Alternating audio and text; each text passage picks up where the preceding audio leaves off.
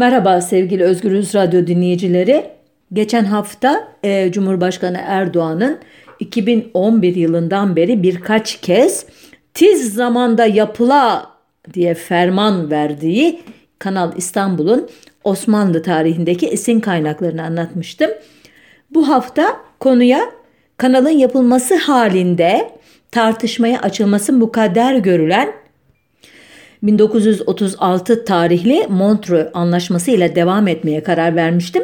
E, çünkü Çanakkale Boğazı, Marmara Denizi ve İstanbul Boğazı'nı bütünleşik olarak ele alan uzun adıyla Montreux Boğazlar Sözleşmesi'nin esas amacı uluslararası deniz ticaretinin ve ulaşımının gereklerini ve yararlarını kıyıdaş devlet olan Türkiye'nin egemenlik haklarıyla bağdaştırmaktı.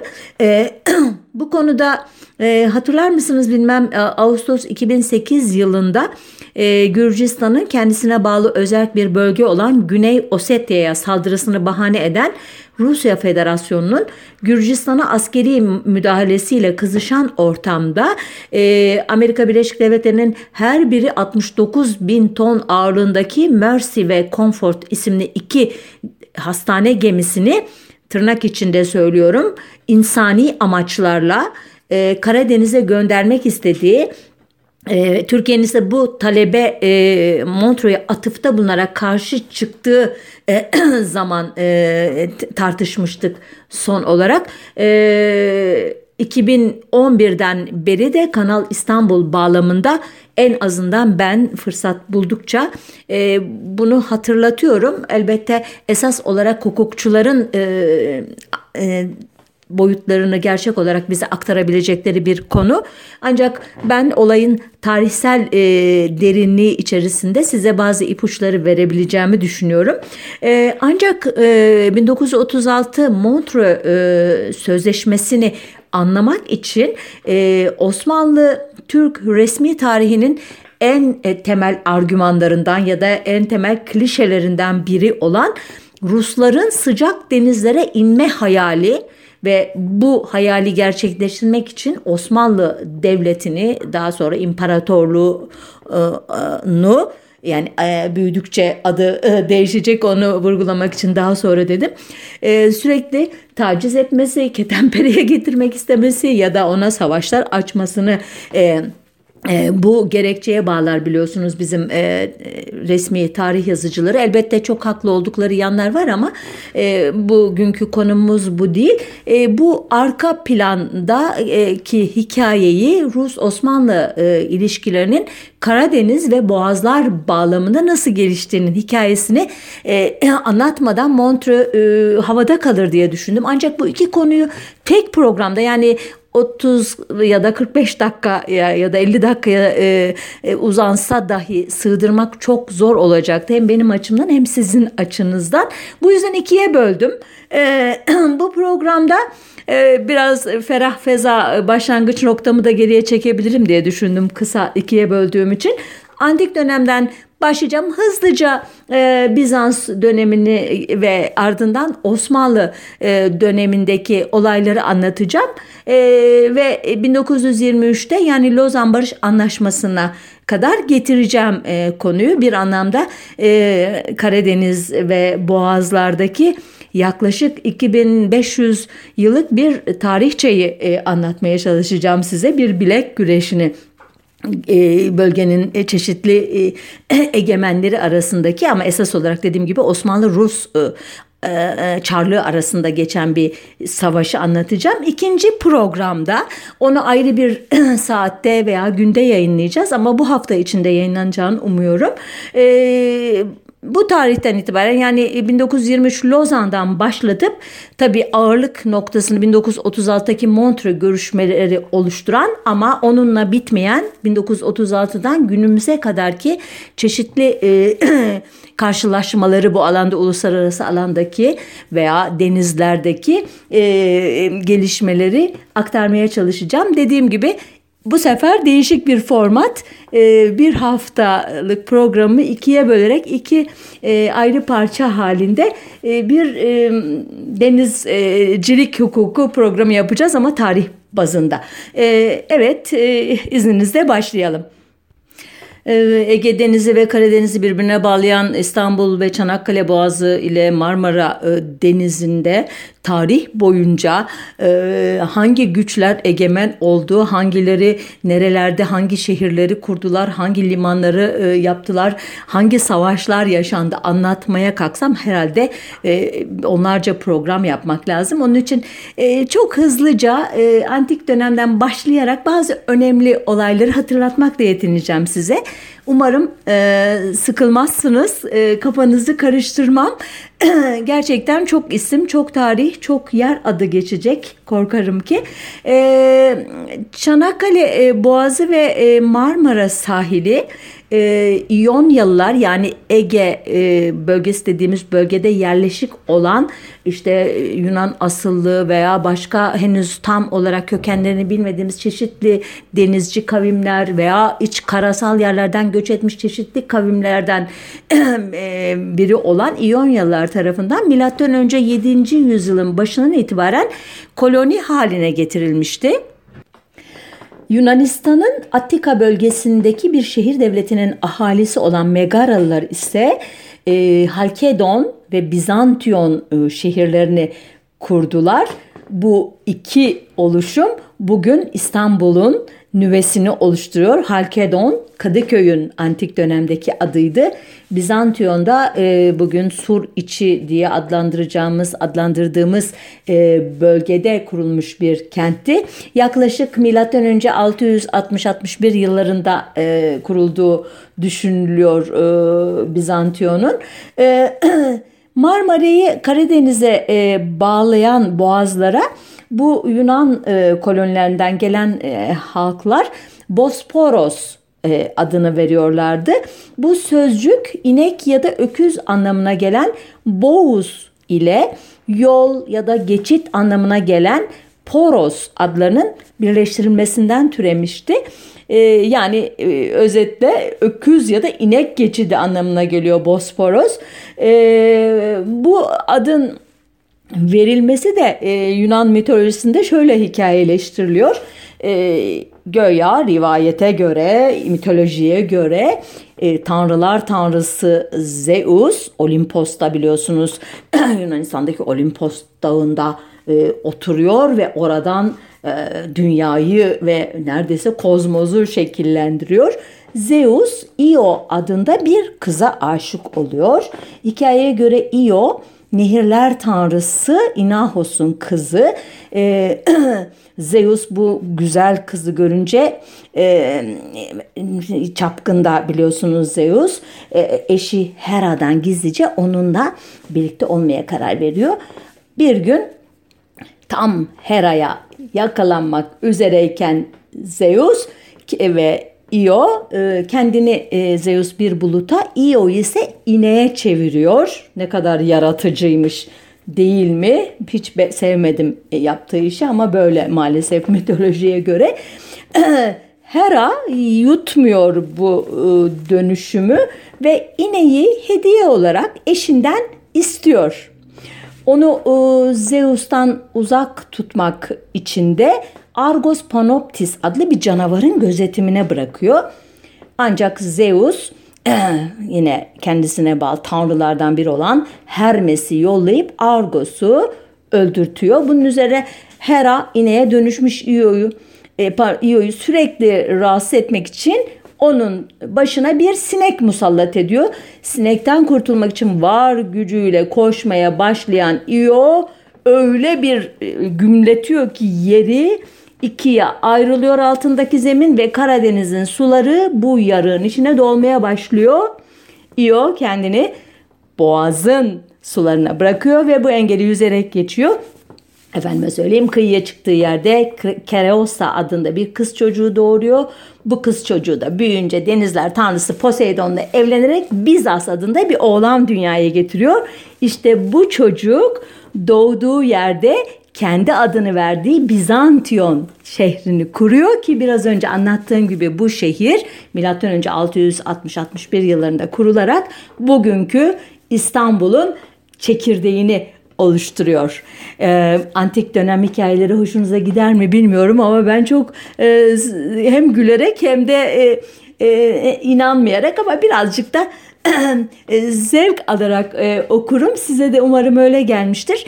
Neyse buradan atlayalım gerçekler dünyasına ki bunların da ne kadar gerçek olduğu elbette tartışılır. O dönemden kalma birincil kaynak e, son derece sınırlı ama e, bildiğimiz şu ki bu e, Yunan kolonileri, İonya kolonileri e, veya e, işte çeşitli Ege adalarındaki henüz tam e, kaynaklarını bilmediğimiz halklar e, Karadeniz'e bu boğazlar yoluyla geçerler ve bugünkü e, adlarıyla Sinop, Samsun, Trabzon gibi limanları ele geçirerek e, efendime söyleyeyim buralarda çeşitli e, koloniler kurarlar. Daha sonradan da e, yukarıya doğru çıkacaklardır. Ta Kırım, Kefe falan oralarda da başka e, koloniler kurulacaktır ama henüz onların e, bizim hikayemizdeki yerlerini bu kadarla bırakarak e, tekrar tarih e, e, hikayesinde e, bu sefer bir başka bölgeye bakayım. O da milattan önce 547-46 tarihlerinde Pers kralı Kiros tarafından e, bu e, işte Ege'ye doğru yapılan e, akınlar ki e, Kiros e, Lidya devletini Ege bölgesindeki ortadan kaldırarak ilk olarak bir Asyalı gücün Ege'de e, e, egemen olmasını e, temsil eden bir e, ne diyeyim e, kral, e, padişah, şah e, ünvanlı biri. E, bu e, Kiros'un buralara gelmesi elbette Marmara bölgesinin önemini arttırıyor. Tam bu sırada e, tabii Yunan e, Yarımadası'nda da e, gözü e, burada olanlar bol miktarda. Onlardan biri e, bugün e, Hipokrat yemini diye e, tıp insanlarının hala e, bağlılıklarını gösterdikleri o yeminin e, yazarı, e, hekim e, şahsiyet Hipokrat'ın oğlu Atina kralı Pesistratos'un Çanakkale Boğazı'nın kontrolünü eline geçirmeye kalkması bu sefer bir başka Pers kralı Büyük Darius'u e, e, heyecanlandırıyor veya e, ne diyeyimse e, tepki vermeye itiyor. Darius 513 yılında İskit e, seferinden sonra yani kuzeye doğru e, Karadeniz'in kuzeyindeki bölgelere gittikten sonra e, ki İskit ülkesinin bir bölümü de bizim bugün Amasra falan e, Samsun falan bölgeleridir mitolojiye göre e, bunları da kapsayan bir seferden sonra Marmara ve e, Çanakkale ve İstanbul boğazlarını zapt ediyor o bölgeleri ve imparatorluğuna katıyor. Bu gerçekten e, Yunan e, kolonileri için, Grek kolonileri için büyük bir darbe oluyor. Pers savaşlarının sonunda milattan önce 478'de bu sefer Sparta kralı Posianus'un Bizantiyon'a gelmesi ve efendime söyleyeyim e, boğazlarda e, egemen olması söz konusu. Sonuçta e, Pasianos e, 448 yılında milattan önce bir barış yaparak e, boğazlar ve Marmara'nın kontrolünü Atina'ya bırakıyor ki bu e, bu iki şehir devletinin çatışmaları biliyorsunuz neydi? 500 Spartalı mı 700 300 öyle bir filme de konu olmuştu. Hepiniz izlemiş de olabilirsiniz o filmi rakip iki şehir devletinin Atina ve Sparta arasındaki e, ilişkiler açısından e, çok e, ilginç bir e, durum. E, daha sonra e, şeye geçeyim. E, Makedonya kralı e, 2. Filip biliyorsunuz e, Büyük İskender'in de babası oluyor kendisi. Onun da e, bu e, Yunanistan üzerindeki hakimiyet kurmakla yetinmeyip Marmara'nın kuzeyindeki e, e, sahilleri, sahil şehirlerini zapt etmesi var ki e, milattan önce 340 yılında Bizantiyon'da kuşatıyor Filip ama başarılı olamıyor. E, sonuçta e, oğlu Büyük İskender e, milattan önce 336'da öncü birliklerini Çanakkale boğazından geçirerek e, Anadolu'ya oradan da e, hem e, Orta Doğu bölgesine oradan Asya içlerine Hindistan'a kadar gidecek biliyorsunuz. E, burada çok takıldığımı düşünebilirsiniz ama hikayenin sanki eğlenceli yerleri de burada diye biraz düşünmüştüm. Bilmiyorum yanlış mı yaptım ama yine büyük bir adım atalım ki o dönemler için büyük adım 200 yılda olsa hala milattan önce 190 yılındayız. E, bu sefer Romalılar e, söz konusu. Roma İmparatoru e, e, Romalılar Magnezya Savaşı'nı kazanıyorlar ve bu doğu bölgesine artık Anadolu'ya e, yerleşiyorlar diyebilirim. E, sonra e, Jules Caesar'ın e, M.Ö. 1. yüzyıllar biliyorsunuz boğazların önemini bildiği için imparatorluk merkezini e, bugünkü Trova, Troya denilen yere taşımak istediği biliniyor ve onun da hayali boğazları ele geçirmek.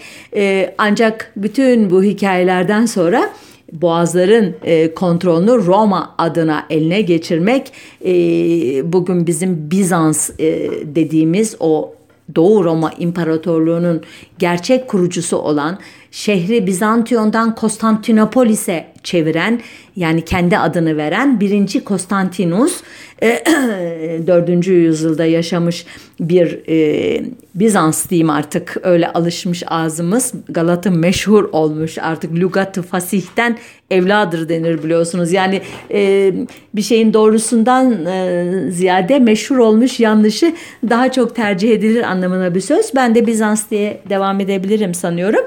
E, ve Bizantiyon artık Konstantinopolis olduktan sonra ve Doğu Roma'nın merkezi haline dönüştükten sonra gerçekten siyasi, kültürel, ticari açıdan müthiş bir öneme e, önem kazandı ve doğal olarak e, İstanbul Boğazı dediğimiz bugünkü o oluşum Marmara Denizi, Çanakkale Boğazı ve bu sistemin bu bütünleşik su yolunun e, Ege ile e, e, bir yanda Ege ve diğer yanında Karadeniz'le ilişkisi açısından Bizans gerçekten neredeyse tek egemen haline geldi. Biliyorsunuz Bizans'ın sonunu Osmanlılar getirdi ama bu hikaye de epeyce uzun bir hikayedir. Her şey 1453'te başlayıp bitmemiştir. Osmanlı e, Devleti'nin kuruluşu biliyorsunuz e, okul kitaplarımızda 1299 diye geçer. E, Halil İnalcık bunu 1302'ye doğru çekti. Bafeus Savaşı ile birlikte başlattı. Elbette ilk paranın darp edilmesi belki işte Orhan zamanı 1324-26 gibi sanıyorum olabilir başlangıç ama o tarihlerde e, henüz e, Osmanlı Devleti diye bir oluşumdan tam anlamıyla ben söz etmek de biraz çekinceli davransam da evet bir beylikten kurumsallaşmış bir yapıya doğru giderken 1321 yılında Mudanya'nın alınmasından sonra e, bu Osmanlı e, birliklerinin ilk olarak Çanakkale Boğazı'ndan Trakya'ya geçtiği ve burada 18 ay kadar kaldıktan sonra geri kaldı, e, geri döndüğü yazıyor kaynaklarda. Daha sonra e, 1327, 1345 ve 1349 yıllarında bu sefer Bizans İmparatorunun yardım talebi üzerine Orhan Gazi yani Osman Gazi'nin oğlu Orhan Gazi e, birliklerini Trakya'ya gönderiyor. Nereden? bir kısmı yani yine Çanakkale e, Boğazı üzerinden çünkü İstanbul'a girmeleri ve oradan geçmelerine e, izin verilmiyor elbette. E, 1349 yılında da e, Sırp Kralı Stefan Duşan'ın e, Selanik şehrini Bizans'tan alması üzerine Bizans e, bu, tekrar Orhan Gazi'den yardım istiyor. E, Orhan Gazi bu sefer e, İmparator e, Kantakuzenos'un talebi üzerine e, emirlerinden Süleyman Paşa'yı 20 bin asker ile iddialara göre bilemiyoruz sayılar öyle e, söyleniyor diyelim. Bizans'a gönderiyor. E, Orhan Gazi bu o olaydan bir süre sonra e, 1352 yılında Dimetoka'da Sırp ve Bulgarlara karşı çarpışan Bizans İmparatorluğu'nun da yardımına koşuyor. Bunun üzerine Bizans e, İmparatoru bu yardımların karşılığı olarak e, Gelibolu'daki Çimpe Kalesi'ni Osmanlılara üs olarak veriyor 1353 yılında.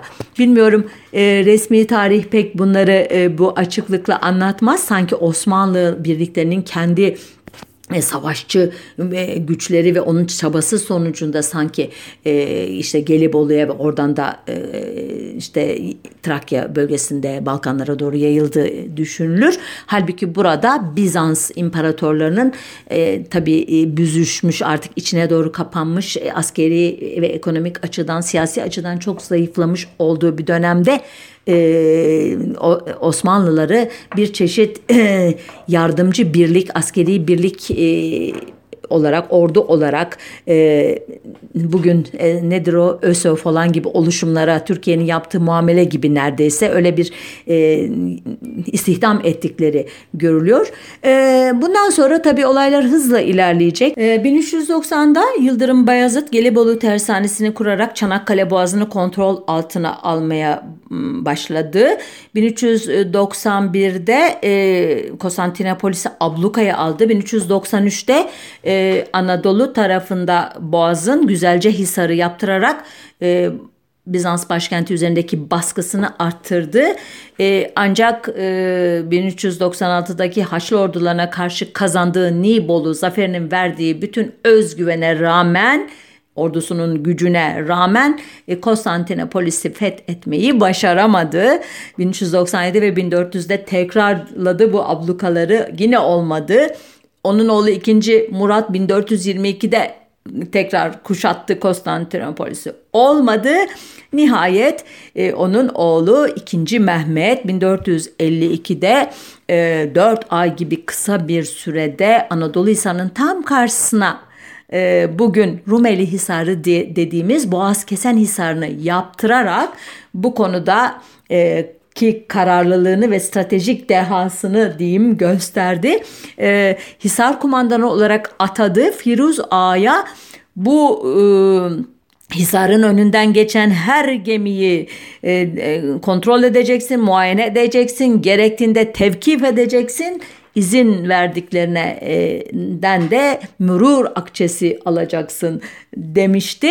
E, bu e, karara e, uymayan bir e, Ceneviz gemisi e, Hisar'a konulan toplardan biri tarafından batırılmıştı da. Hatta bu olay e, o güne e, dek Bizans'ın egemenliğindeki Marmara ve Boğazların yeni hakiminin kim olduğunu e, biraz olsun anlatmıştı dönemin aktörlerine. Elbette e, bu statü e, kesin olarak 29 Mayıs 1453'te Konstantinopolis'in 2. Mehmet'in orduları tarafından ele geçirilmesi ve Bizans İmparatorluğu'nun tarihe gömülmesiyle kesin bir hal aldı. Ancak Karadeniz'in bir Osmanlı gölü ya da Osmanlı iç denizi haline gelmesi için biraz daha zaman geçmesi gerekiyordu. Ama çok değil. 1461'de ee, önce Karadeniz'in güney kıyısındaki çok önemli liman e, şehri Trabzon e, merkezli e, Komnenos Krallığı fethedildi ki Bizans'ın ardıllarından da bu 1204-1261 arasındaki Latin işgali sırasında orada ilk oluşumlar başlamıştı. 1453'ten ee, sonra da varlığını sürdürmüştü bu oluşum. Ee, Karadeniz'in kuzey kıyısındaki Kili ve Akkerman kaleleri de 1484'te Osmanlı'nın eline geçince e, o günün süper gücü Britanya İmparatorluğu tarafından da Ancient Rule of the Ottoman adıyla yani Osmanlı'nın kadim kaidesi adıyla tescil edilen imtiyazlı bir durum ortaya çıkmıştı. Bu durumu e, ilk e, bozan e, Kanuni Sultan Süleyman döneminde 1535'te Fransızlara tanınan kapitülasyonlar oldu. Bu sayede Fransızlar boğazlardan geçerek Karadeniz'de seyretme hakkı kazandılar. Ee, 3. Murat döneminde e, 1579'da İngilizlere 3. E, Mehmet döneminde 1598'de Hollandalılara ve 1. Ahmet döneminde 1616'da Alman ticaret gemilerine boğazlardan Karadeniz'e serbest geçme veya Karadeniz'den boğazlara serbest geçme hakkı tanındı, imtiyazı tanındı. E, mevcut statüye ilk itiraz 1648'de Venediklilerden geldi ama e, Osmanlılar Karadeniz'deki kale e, sayısını arttırarak onları püskürttüler. 1682'de ee, bizim tarih yazımımızın deli e, ön adıyla andığı ama Rus tarih yazımında büyük diye anılan Petro'nun Çar olmasından itibaren e, Ruslar Karadeniz'e de rahatça seyir sefer etmek ve e, hatta boğazlardan da geçmek o e, nedir sıcak denizlere inme e, retoriği ile anlatılan durum için daha çok mücadele etme kararı aldılar ve 1696'da e, Azak Kalesi'ni Kırım'daki Azak Kalesi'ni ele geçirdiler. E, henüz e, hukuki statüsü netleşmemişti ama artık fiilen e, bir e, pozisyon elde etmişlerdi e, Karadeniz'de. E, 1700 yılında bundan 4 sene sonra yani e, İstanbul Anlaşması ile bu e, serbest dolaşım hakkını artık e, kabul ettirdiler Osmanlı tarafına. 1711'de e, Prut Anlaşması'yla e, Ruslar e, Azak üzerinden e, Karadeniz'e çıkmama e, tavizini verdiler. Yani geriye bir anlamda adım attılar. Fakat 1736 yılında artık kale kesin olarak Ruslara terk edilince e, bu e, gelgitler, bu e, vals ya da bilek güreşi bir anlamda Rusların lehine çözüldü. E, özellikle 1770 yılında İngiliz-Rus donanmasının ki ta kuzeyden Akdeniz'den e, Baltık'tan dolaşıp Akdeniz Cebel Tarık Akdeniz yoluyla gelmişlerdi. İzmir e, dolaylarındaki Çeşme'de demirli bulunan Osmanlı donanmasını e, imha etmesinden yakarak denize batırmasından sonra onunla da yetinmeyerek İstanbul'a doğru yola çıkması üzerine gerçekten e, çok büyük bir e, panik yaşandı e, payitahta. Sonunda 1774 Küçük Kaynarca Anlaşması ile Osmanlı Devleti Kırım'ı Rusya'ya terk etmekle kalmadı. Rusya'ya Karadeniz'de harp gemisi bulundurmak, kendi gemileriyle Karadeniz'de ticaret yapmak ve ticaret gemilerini boğazlardan geçirme hakkı tanımak zorunda kaldı. Ee, Çarlık Rusyası 23 e, Aralık 1798'de İstanbul Anlaşması'nın gizli ikinci ve dördüncü maddeleriyle bir adım daha ileri gitti. Savaş gemilerini boğazlardan geçirme hakkını elde etti. 24 Eylül 1805'teki ittifak anlaşmasının e, gizli birinci maddesiyle bu hak teyit edildi. Yedinci madde ile de Osmanlı Devleti yabancı savaş gemilerini Rusya'ya karşı e, bu sefer boğazlardan geçirmeme yükümlülüğü altına girdi. Yani bir anlamda Rusya'yı düşmanlarından koruyucu bir kalkan görevi görmeyi kabul etti. Neyse ki bu anlaşmaların şartları bu savaş gemilerini boğazlardan geçirme ve diğer düşman gemilerini geçirmeme meseleleri e, dönemin e, çeşitli e, e, olayları yüzünden uygulanmadı. E, fakat e, 6 Mart 1807'de ilginç bir olay yaşandı. E, Dimitri Senyavin e, komandasındaki Rus donanması İstanbul'a geldi. İki ay süreyle İstanbul boğazını kapattı. Ee, Osmanlı tarafı 8 savaş gemisi 6 fırkateyn ve 55 küçük gemi ile Rus donanmasına saldırdı. E, iki filo e, 10 Mayıs'ta birkaç saat boyunca çarpıştılar. E, sonunda Osmanlı gemileri bozguna uğrayıp Çanakkale'ye doğru kaçmak zorunda kaldılar. Ruslar onları takip ederken birkaç Osmanlı gemisini batırdılar. Yani inanabiliyor musunuz? E, Osmanlı'nın egemenlik alanında bir düşman filosu geliyor ve e, ev sahibini resmen bastırıyor ve onu kaçırtıyor. Ancak e, Rusları Çanakkale'de bir sürpriz bekliyordu. Ta Fatih Sultan Mehmet döneminden kalma bir tanesi 18 ton ağırlığındaki topların ateşi Rus donanmasının iflahını kesecek Amiral Senyav'in e, filosuyla birlikte Bozca Adaya sığınacaktır. İzninizle burada küçük bir parantez açmak istiyorum. Bu olaydan 60 yıl sonra e, Osmanlı Padişahı Abdülaziz Avrupa seyahatine çıkmıştı.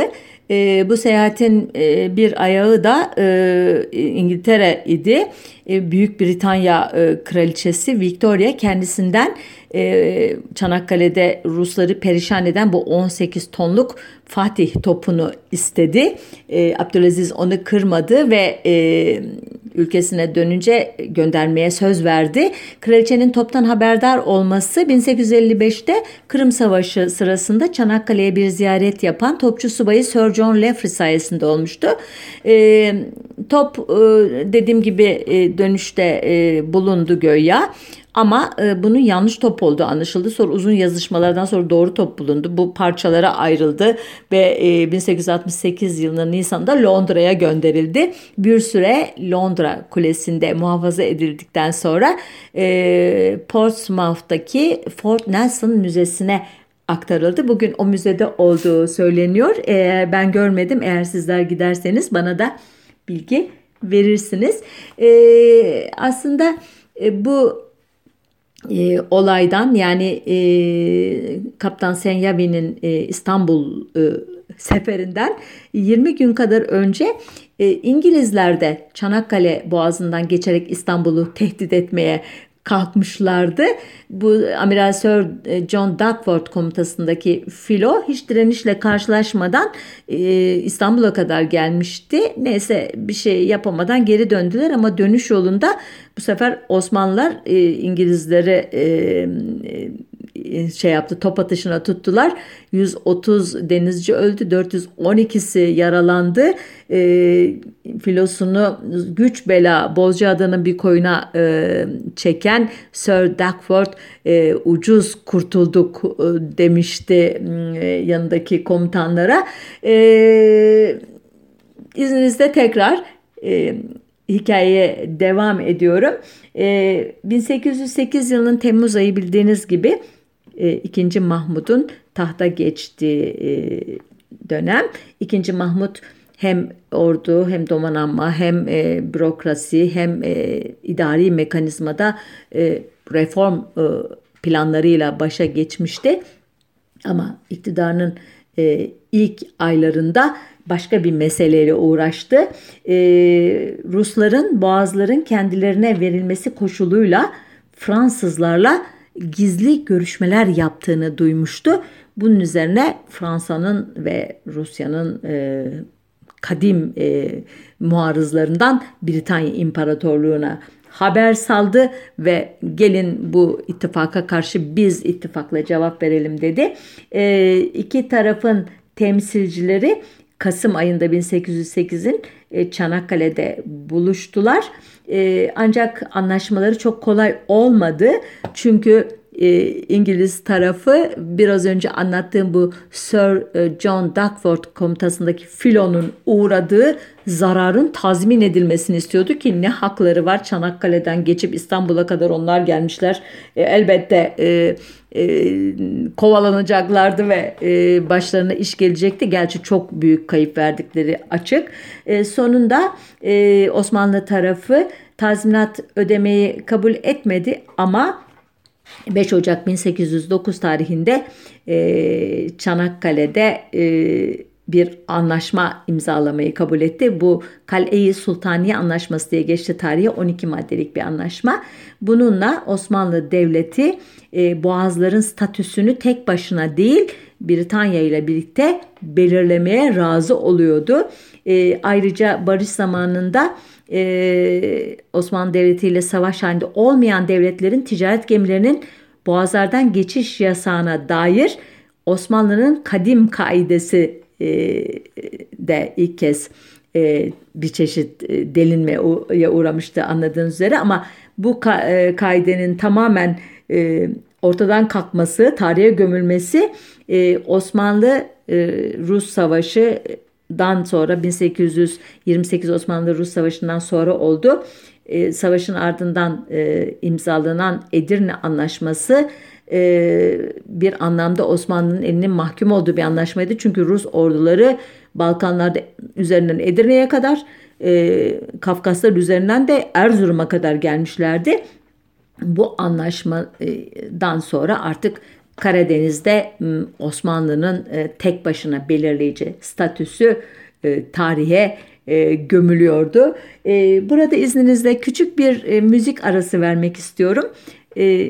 Donizetti Paşa diye tanınan Giuseppe Donizetti'nin Sultan II. Mahmut için bestelediği Mahmudiye marşını dinleteceğim size. Bu e, marş e, Osmanlı e, Devleti'nin tırnak içinde ilk milli marşı diye e, anılıyor. Elbette milli terimi tartışmaya açık ama bir devlet marşı e, yapılması fikri çok çok modern bir fikir o tarihte. E, çok kısa bir ara lütfen ayrılmayın e, radyonuzun başından. Bir buçuk iki dakika sürecek sonra devam edeceğiz.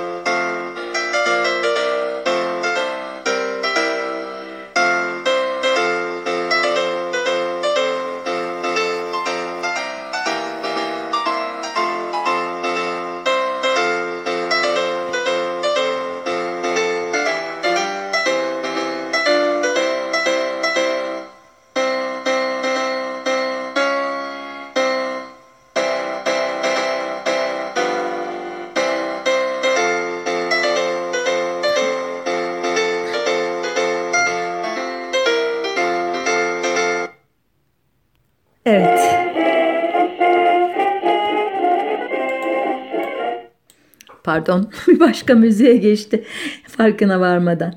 Ee, 1831'de Mısır valisi Kavalalı Mehmet Ali Paşa'nın devlete isyan etmesi ve Kavalalı'nın oğlu İbrahim Paşa'nın 1832'de Osmanlı ordusunu Konya'da mağlup ederek İstanbul'a yönelmesi üzerine 2. Mahmut Avrupa devletlerinden yardım talep etmek zorunda kalmıştı. Yardım çağrısına sadece Rusya cevap verdi.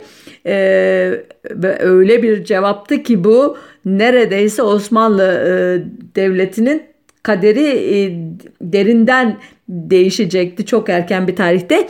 9 e, gemilik Rus donanması 8 Şubat 1833'te Boğaz'a girerek Büyük Dere önlerinde demir attı.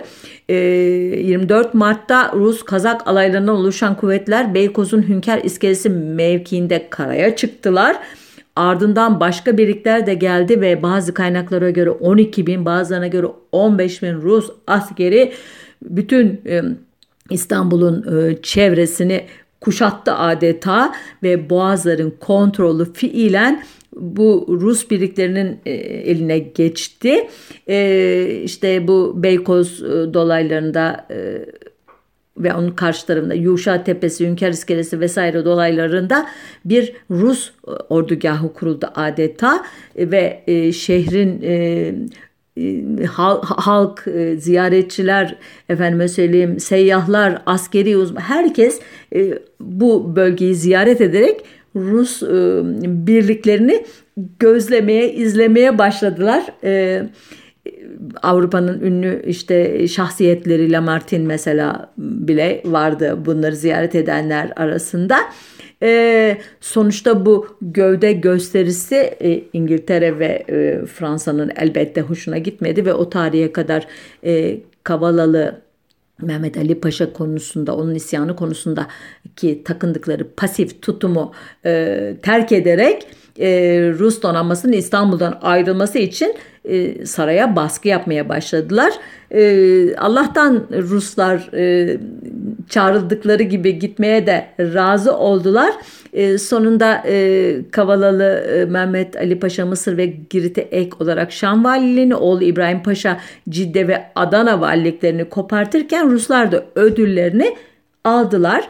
8 Temmuz 1833 tarihli 8 yıllık bir süre ile imzalanan Hünkar İskelesi Anlaşması'nın gizli maddesine göre Osmanlı Devleti Rusya'nın talep etmesi halinde boğazlara herhangi bir yabancı devletin savaş gemisini sokmayacaktı. Yani bir çeşit e, onay mekanizması olarak Rusya artık gündemde idi e, ki bu aslında az bir e, tavizdi, küçük bir tavizdi çünkü bir Rus diplomatın ileride dediği gibi Rusya olmasaydı Kavalalı Mehmet Ali Paşa Üsküdar'a kadar gelecek ve belki de e, taht hanedan değişikliği olacaktı ve belki de Ruslarla çok e, daha avantajlı bir anlaşma da imzalayacaktı. E, bu e, ziyaretin bir de nişanesini e, dikti Ruslar Beykoz'a. E, çok az kişinin bildiğini sandığım bir e, nişane bu. Moskov taşı diye geçti tarih yazımımıza. Taşın tasarımını Rus birliklerinin başındaki General Muravyev yapmıştı. Maksat elbette bu şanlı e, seferi ölümsüz hale getirmekti. Ancak çok kolay olmadı elbette bu e, anıtın e, dikilmesine razı etmek sarayı. Bir sürü girişimden sonra e, olur alındı ve Balta Limanı mevkiinde bir kaya bu anıt için şekillendirildi ve 400 kadar askerin çabasıyla işte sayede buna iki gemi birleştirerek bir platform yapıldı ve bu kaya Asya ıı, yakasının sahilinde karaya çıkarıldı. Hünkar iskelesi mevkiinde denizden geçen gemilerin rahatlıkla görülebileceği bir yere yerleştirildi. E, taşın yüksekliği 3 metreyi biraz aşıyor. İşte genişliği 1,5 metre, kalınlığı 1 metre gibi ama çok ağır bir taş onu yekpare bir taş. Üzerine Ruslar önce Oleg'in anısına e, Nikolay'ın alayları yazdırmak istediler. Ne derseniz bu, bu iki isim Rusya devletinin kurucusu kabul edilen Rurik'in halefi Oleg'in Kiev'i ele geçirdikten sonra 19 özür dilerim 907 yılında Bizans'a seferler düzenlemesi ve e, Rus askerlerinin büyük kayıklarla boğaza girerek etrafa dehşet saçmaları olayının e, anısına e, seçilmişti bu isimler. E, bu sefer sırasında e, Bizans e, öyle dehşete kapılmıştı ki e, Ruslara hem vergi vermek hem de ayrıcalıklı ticaret yapma imtiyazı tanımak zorunda kalmışlardı. E, general de işte bu e, olayı e, tarihe geçirmek, kayaya, kayanın üstüne nakşetmek istiyordu. Sonunda Çar Nikolay'ın, 1. Nikolay'ın dönemin e, Rus çarının doğum günü olan 25 Haziran 1833 yazısı yazıldı. E, bu e, utanç verici anıta sebebiyet veren e, Mısır valisi Kavalalı Mehmet Ali Paşa da kendini affettirmek için e, diyorlar e, tam karşısına Beykoz kasrını yaptıracaktı daha sonra. E, bu Moskov taşının 1914 yılında hala yerinde durduğunu kaydediyor Osman Nuri Ergin. Ee, üzerinde Rusça yazılmış bazı şeyler varmış ama okunmak okunmaz haldeymiş o yazılar. Ee, bu taş Birinci Dünya Savaşı'nın e, patlak verdiğinde e, Vaniköy'deki rehberi İttihadi Osmani Mektebi öğrencileri tarafından ve hocaları tarafından birlikte göya parçalara ayrılarak denize atılmış. Dolayısıyla artık görülemiyor. E, bu da böyle bir anekdot e, diyeyim. Bundan sonrası eh, çok önemli olaylara e, sahne olmuyor. 1839'da e, Osmanlı Devleti ile Kavalalı ordularının Nizip'te tekrar karşı karşıya gelmeleri üzerine Osmanlı Devleti ile Rusya, Avusturya, Fransa, Britanya ve Prusya arasında 13 e, Temmuz 1841'de e, Akdeniz ve Karadeniz boğazları hakkında Londra Sözleşmesi imzalanıyor. Sözleşmeyle barış zamanında boğazların savaş gemilerine kapalılığı ilkesi Osmanlı Devleti'nin takdir ve yetkilerine bağlı olmaktan çıkarılarak milletler arası yükümlülüklere bağlanıyor. Bu tarihten sonra İngilizlerin baskısı sonucu 1856'da Paris Anlaşması ile ki Kırım Savaşı'nın hemen ardından e, e, imzalanan bir anlaşmadır bu. Rusların Karadeniz'de hareketleri iyice sınırlanıyor. Çünkü Ruslar Kırım Savaşı'nda yeniliyorlar biliyorsunuz Osmanlı Devleti'ne destek çıkan İngilizlerin de e, katkısıyla. Böylece geleneksel İngiliz desteğiyle Osmanlı bir süre daha Rus tehdidinden kurtuluyor. 1871 ve 1878 yıllarında ki ikincisi e, Osmanlı-Rus Harbi'nin 93 Harbi dediğimiz savaşın ardından e, imzalanan bir anlaşma. E, Boğazların statüsü tekrar uluslararası camianın gündemine giriyor ama önemli bir değişiklik yaşanmıyor ve 1841 sözleşmesi e, ufak tefek ihlallere rağmen e, Birinci Dünya Savaşı'na kadar geçerli oluyor. Gerçi 1913'te Rusya Dışişleri Bakanı Sazanov'un e, boğazları e, ele geçirmek e, gibi planları olduğunu yazıyor ka, e, kayıtlar. Hatta bir de savaş komisyonu kurdurmuş bunun için Sazanov. E, ama e, bu 1841 sözleşmesini ihlal eden Osmanlı tarafı olacak. E, çok hepinizin çok iyi bildiği bir olay. Ağustos 1914'te e, Göben ve Breslau adlı iki Alman e, savaş gemisi e, Boğaz e, Çanakkale Boğazı'nı geçip e, işte İstanbul önlerine geliyor. İsmi Yavuz ve Midilli yapılarak biliyorsunuz Karadeniz'e çıkarılıyor ve Ekim ayında bazı Rus limanlarını bombalıyor ve bunun sonucunda da Rusya Osmanlı Devleti'ne savaş ilan etmek durumda kalıyor ve böylece İttihatçı paşalar uzun süredir planladıkları işi gerçekleştirerek Osmanlı İmparatorluğunu yeniden paylaşım e, savaşına dünyayı emperyalist devletler arasında yeniden taksim etme savaşına sokuyorlar. Hayallerinin neler olduğunu biliyoruz ya da bir başka programda ayrıntılarına gireriz. E, bu e, tarihten e, sonra e, biliyorsunuz savaş e, Osmanlı Devleti'nin ve müttefiklerinin kaybıyla sonuçlandı. 30 ee, Ekim 1918 tarihli Mondros Ateşkes Anlaşması'nın birinci maddesiyle Çanakkale ve Marmara boğazlarının açılması ve Karadeniz'e serbest geçiş sağlanması itiraf devletleri tarafından e, temin edildi ve İngiliz donanması 13 Kasım'da boğazları işgal edip Karadeniz'e çıktı. Onları takiben Fransız ve Yunan e, gemileri de Karadeniz'e çıktılar. 10 ee, Ağustos 1920'de imzalanan ama ilgili devletlerin hiçbirinin meclisinde onaylanmadığı için uygulanmayan Sevr Anlaşması'nın 37. ve 61. maddeleri de Boğazlar sorununa ayrılmıştı. Buna göre barış ve savaş döneminde bütün devletlerin savaş ve ticaret gemilerine ve sivil ve askeri uçaklarına boğazlar ve onların semaları açık olacaktı.